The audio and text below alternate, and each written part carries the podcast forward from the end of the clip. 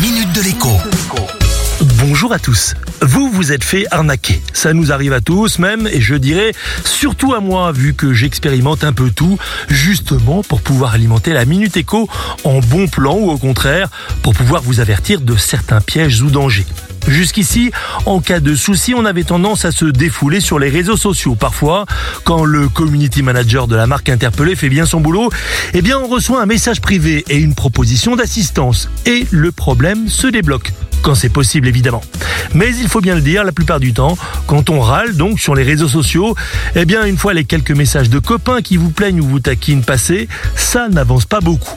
C'est là qu'arrive signalarnaque.com. Ce site, qui existe déjà depuis plusieurs années, est devenu une quasi-référence dans son domaine. Et ces derniers temps, notamment pendant les confinements, eh il a considérablement augmenté son audience. À tel point que le site recense aujourd'hui 450 000 arnaques en tout genre. Petit conseil d'amis, si vous avez un doute sur un site marchand ou bien sur une entreprise qui vous propose un produit ou un service, allez voir ce qu'en disent les internautes sur Signal Arnaque. Pas de message?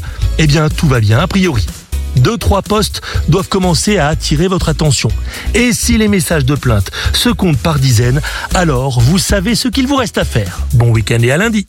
La minute de l'écho avec Jean-Baptiste Giraud sur radioscoop.com et application mobile Radioscoop.